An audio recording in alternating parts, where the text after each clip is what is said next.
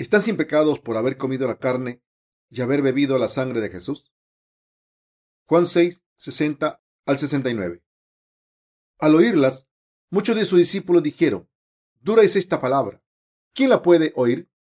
Sabiendo Jesús en sí mismo que sus discípulos murmuraban de esto, les dijo, ¿esto os ofende? Pues que, si viereis al Hijo del Hombre subir a donde estaba primero, el Espíritu es el que da vida, la carne para nada aprovecha. Las palabras que yo os he hablado son espíritu y son vida. Pero hay algunos de vosotros que no creen, porque Jesús sabía desde el principio quiénes eran los que no creían y quién le había de entregar. Y dijo, por eso os he dicho que ninguno puede venir a mí si no le fuere dado del Padre. Desde entonces muchos de sus discípulos volvieron atrás y ya no andaban con él. Dijo entonces Jesús a los doce, ¿queréis acaso iros también vosotros? Le respondió Simón Pedro, Señor, ¿a quién iremos? Tú tienes palabras de vida eterna, y nosotros hemos creído y conocemos que tú eres el Cristo, el Hijo del Dios viviente. Muchas personas sabían que el Señor satisface el hambre físico mediante el milagro de los dos peces y los cinco panes en el desierto. Y por eso siguieron al Señor con un interés carnal. Como ustedes saben, el milagro de los cinco panes y los dos peces es el acontecimiento en el que Jesús alimentó a más de cinco mil personas hambrientas con dos peces y cinco panes de centeno. La gente quiso seguir a Jesús porque hizo este milagro. Pensaron, vaya, es el rey de los judíos. El rey de los judíos es nuestro rey. Es el rey de nuestro país. Tendremos comida con una sola oración de bendición si le hacemos nuestro rey. Y entonces gritó el nombre de Jesús y la multitud le siguió. Estarían tan emocionados que algunos de ellos intentarían pasar delante de él y llevarlo sobre sus hombros. Jesús nunca habría subido a sus hombros, por mucho que la multitud quisiera hacerle rey, pero la gente seguramente oraría por otro milagro. Pero entonces Jesús dijo de repente, Yo soy el pan de vida, comed de este pan. La gente se extrañó porque dijo esto después de hacer el milagro de los cinco panes y los dos peces. Probablemente se quedarían boquiabiertos porque después de darles de comer con el milagro de los dos peces y los panes, les dijo que comiesen su cuerpo y bebiesen su sangre, en vez de darles comida de verdad para la carne. Pensarían que era extraño que Jesús dijese, mi carne es comida, comé. Y cuando dijo, mi sangre es bebida, probablemente se quedarían sorprendidos y pensarían, esto es demasiado, se ha vuelto loco, estaba normal hace un rato.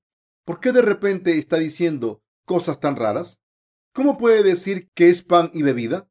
Vaya, esto es demasiado. Como la carne y beba en la sangre del Señor con fe espiritual. Pero el Señor dijo claramente, y el pan que yo daré es mi carne, la cual yo daré por la vida del mundo. Juan 6:51. Entonces Jesús dijo, de cierto, de cierto digo, si no coméis la carne del Hijo del Hombre y bebéis su sangre, no tenéis vida en vosotros. El que come mi carne y bebe mi sangre tiene vida eterna, y yo le resucitaré en el día postrero, porque mi carne es verdadera comida y mi sangre es verdadera bebida. Juan 6, 53 al 55. Parece ser que estuviese rogándoles que le comieran. Imagine lo terrible que Jesús parecería a los ojos físicos de la multitud. Pensaban que podían mirar a Jesús, pero cuando les dijo que le comieran, se deberían haber quedado sorprendidos. Probablemente estarían atónitos cuando Jesús les dijo que le comieran, como si se tratara de un pollo frito que les dijera, comedme. Pero los que entendieron lo que dijo y pensaron, el Señor nos está diciendo que comamos su cuerpo físico, nos está diciendo que creamos que vino a este mundo y tomó todos los pecados de la humanidad, los pecados del mundo, al recibir el bautismo y derramar su sangre en la cruz por nosotros. Al final, muchas personas que no podían creer que Jesucristo era el Mesías prometido en el Antiguo Testamento, el Hijo de Dios, el Salvador y el pequeño Cordero de Dios le dejaron. Después de que la gente le dejara, Jesús les preguntó a los doce discípulos, ¿también queréis iros? Probablemente todo el mundo dejó a Jesús excepto sus doce discípulos. Había cinco mil hombres, así que si contamos los niños y las mujeres, probablemente habrían veinte mil personas en total. Pero todas esas personas que abandonaron a Jesús y solamente se quedaron los doce. Cuando Jesús les preguntó a los discípulos, ¿vosotros también queréis iros? Pedro se levantó como representante y contestó. Fue Pedro quien respondió correctamente diciendo, Eres el Cristo, el Hijo del Dios viviente. Cuando Jesús les preguntó a los discípulos, pero, ¿quién decís vosotros que soy? Entonces Jesús dijo, Bendito eres, Simón, porque carne y sangre no te han revelado esto, sino mi Padre que está en el cielo. Y entonces Pedro le contestó, Señor, ¿a quién iremos? Tú tienes palabras de vida eterna. Juan 6, 68. ¿Cómo pensaron los discípulos de Jesús sobre Jesús? Pensaban en Jesús como el Mesías y el Salvador prometido en el Antiguo Testamento. Pensaron en Jesús como en Dios que vino a este mundo encarnado en un hombre, el Salvador que le salvaría de sus pecados, y como el Hijo de Dios. ¿También creen en esto? ¿Quién tiene la palabra eterna de vida? Nuestro Señor. ¿Quién nos da la vida? Nuestro Señor. La palabra de la vida eterna está en, nuestro Señor. Hemos confesado nuestra fe como Pedro. Señor, ¿a quién iremos? Tú tienes palabra de vida eterna. Podemos existir en su vida porque comemos la palabra de Dios. No podríamos vivir si no fuera por la palabra de Dios. Nuestras almas no pueden vivir ni un momento sin la palabra. No habría nadie que pudieran sobrevivir si no fuera por la palabra de Dios, de verdad. Y si no fuera por esta Biblia que recogió la palabra de Dios en este mundo, nadie puede vivir sin la iglesia que predica la palabra de Dios correctamente. Vivimos por la palabra de Dios porque comemos la palabra. Conseguimos la vida eterna al comer la carne de Jesús y vivir en el Señor al creer en la palabra de Dios. Y gracias a que el Señor vive en nosotros, el Señor no vive en nosotros si no comemos la carne del Señor. Hay muchos cristianos hoy en día que dejan de lado el bautismo que Jesús recibió de Juan el Bautista y creen simplemente en la sangre de Jesús derramada en la cruz. Esto es lo mismo que beber algo, pero no tener nada que comer. Del mismo modo en que pueden padecer de una úlcera si solo beben, pero no comen nada sólido, no pueden ser limpiados del pecado con tan solo creer en la sangre derramada en la cruz espiritualmente para su salvación. La gente debe comer comida sólida y beber, de lo contrario, moriría si solo bebiese todos los días. Comemos la carne de Jesús y bebemos la sangre de Jesús al creer que nuestro Señor borró todos los pecados nuestros al ser bautizado y morir en la cruz. Vivimos sin pecado porque creemos que nuestro Señor hizo que nuestros pecados desapareciesen al ofrecer su cuerpo como sacrificio. El Evangelio del agua y el Espíritu es el pan de vida para nosotros. Jesús se convirtió en el pan de vida para nosotros. Nuestras almas que han recibido alimento al creer en la obra de Jesús siguen viviendo por su justicia. ¿Qué tipo de personas seríamos si no creyésemos en la justicia de Dios? Que viviríamos de cualquier manera si no creyésemos en la justicia de Dios. Yo ya estaría muerto. Confieso que no tendría razón para vivir si no tuviera nada que ver con el Señor. Una vida que no ha recibido la salvación del pecado a través de la justicia del Señor no tiene sentido y no importaría que esa vida se acabase ahora o unos años más tarde. Ahora tengo unos 50 años y esto significa que he vivido más de la mitad de mi vida. Esto es demasiado tiempo para vivir si no tiene ningún deseo por vivir. ¿Para qué vale vivir si vamos a morir? Creo que sería mejor morir en vez de tener que soportar el dolor que hay en la vida. Por tanto, quiero que sepan que solo la vida dedicada a compartir el Evangelio del agua y el Espíritu vale la pena y le da sentido a nuestras vidas. Antes de creer en el Señor, yo era budista. Hasta los años 80 había muchas personas que distribuían panfletos y libretos sobre el Evangelio, pero yo me negaba a cogerlos y pasaba de largo cuando alguien me quería dar un panfleto. Ya que era budista, entonces un día encontré en la calle un libro que contenía solamente el Evangelio según San Lucas. Lo cogí porque vi que era un libro y empecé a leerlo, pero entonces me tocó el corazón tanto que me cayeron lágrimas de los ojos después de leerlo y entender que Jesús murió por personas como yo. No pude resistir la impresión tan profunda en mi corazón cuando me di cuenta de lo siguiente. Moriste por una persona tan malvada como yo, aunque no creía en ti. Desde entonces siempre llevaba encima ese libro y lo leía cuando tenía tiempo. Después recibí una pequeña Biblia que contenía todo el Nuevo Testamento cuando fui a un campamento de entrenamiento militar y la leí en dos o tres días. La leí una y otra vez y me di cuenta de que la Biblia estaba llena con la palabra de que Jesús había muerto por personas como yo y supe que Jesús resucitó de entre los muertos. Después de darme cuenta de que podría recibir la salvación si creía en esta verdad, pensé, ¿de verdad? ¿Debería creer en esto también? Pero había demasiados obstáculos en mi corazón para poder hacer eso. Pensaba, ¿qué voy a hacer si he sido budista hasta ahora? ¿Qué voy a hacer si bebo alcohol y fumo? No puedo hacerlo. ¿Debería creer aún así? Pero, ¿qué diría la gente si digo que creo en Jesús? Me sentía ridículo cada vez que lo pensaba. Por tanto, dejé de creer en Jesús porque pensaba que la gente se reiría de mí si le decía que creía en Jesús. Pero Dios no me abandonó. Mi enfermedad empeoró. Al final, creí en Jesús cuando mi cuerpo y mi mente estaban débiles.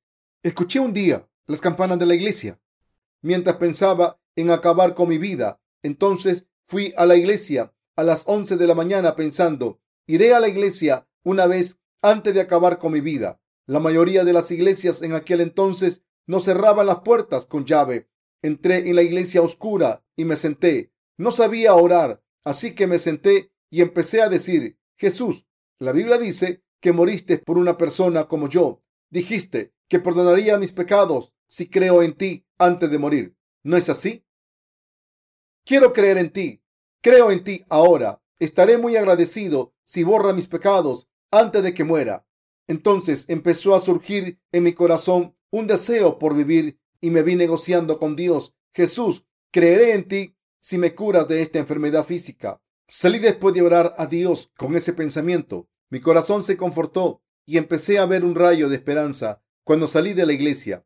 Pero mi corazón seguía atormentado cuando llegué a casa. Bebí mucho otra vez porque estaba preocupado. Bebí porque estaba agonizando e intentando acabar con mi vida. Pero el dolor de mi corazón no desapareció. No es fácil acabar con la vida propia. Pero Jesús vino a mi mente de nuevo cuando me levanté por la mañana. Por tanto, decidí ir a la iglesia una vez más esa noche. Estaba avergonzado por ir a la iglesia durante el día, así que fui por la noche y repetí la misma oración de la noche anterior. Jesús, moriste por mí, ¿no? Creo en ti. Por tanto, ahora no tengo pecados, ¿verdad? Entonces creeré en ti si curas mi enfermedad. Veré si me has curado de mi enfermedad dentro de un mes. Entonces pasó una cosa extraña. Empecé a sentir como mi corazón quemaba cada vez que iba a la iglesia. Entonces fui al hospital a hacerme una revisión y me dijeron que estaba curado. Estaba tan contento que bebí toda la noche con mi amigo. Yo no volví a casa esa noche. Me levanté por la mañana con la cabeza pesada de tanto beber y me di cuenta de que le había prometido a Dios ir a la iglesia ese día. De repente, las campanas de la iglesia empezaron a sonar y pensé que tenía que cumplir mi promesa sinceramente.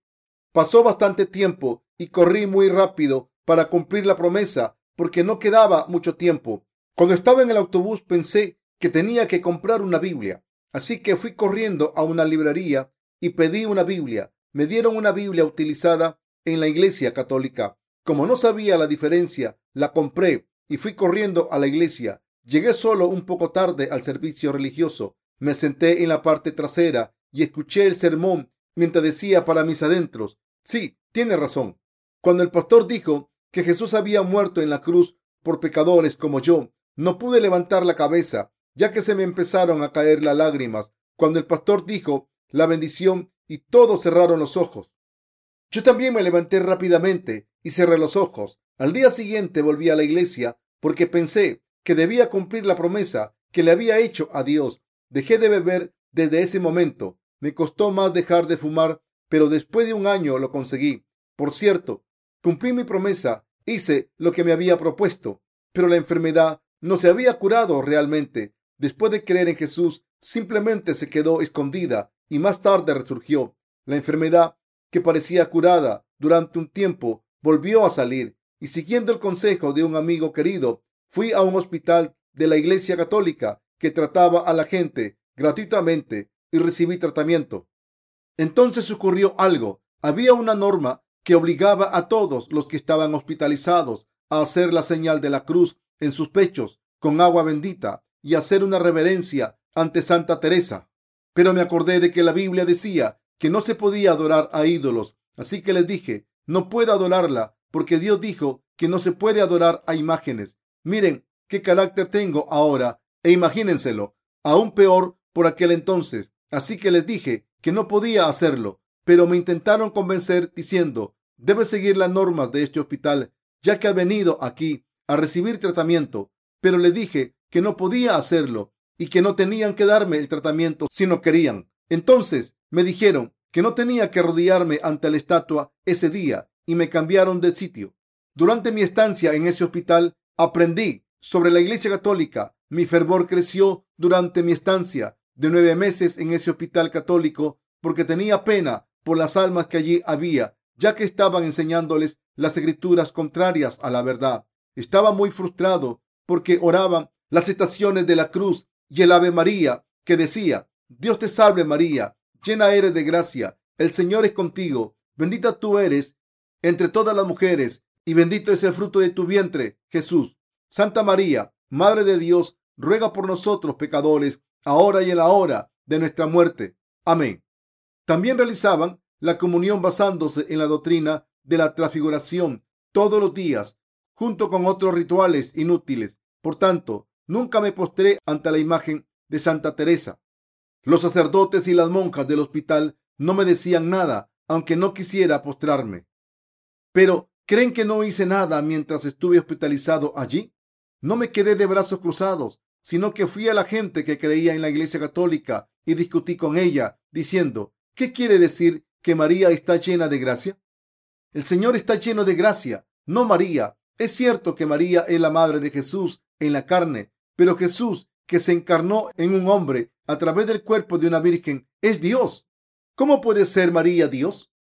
En el hospital había unos 200 pacientes, pero solo yo creía de esta manera y el resto era de la misma fe. Pero yo discutía con ellos. Aunque fueron 200 contra uno, no me importaba que me fueran a expulsar del hospital y no me importaba lo que ocurriera.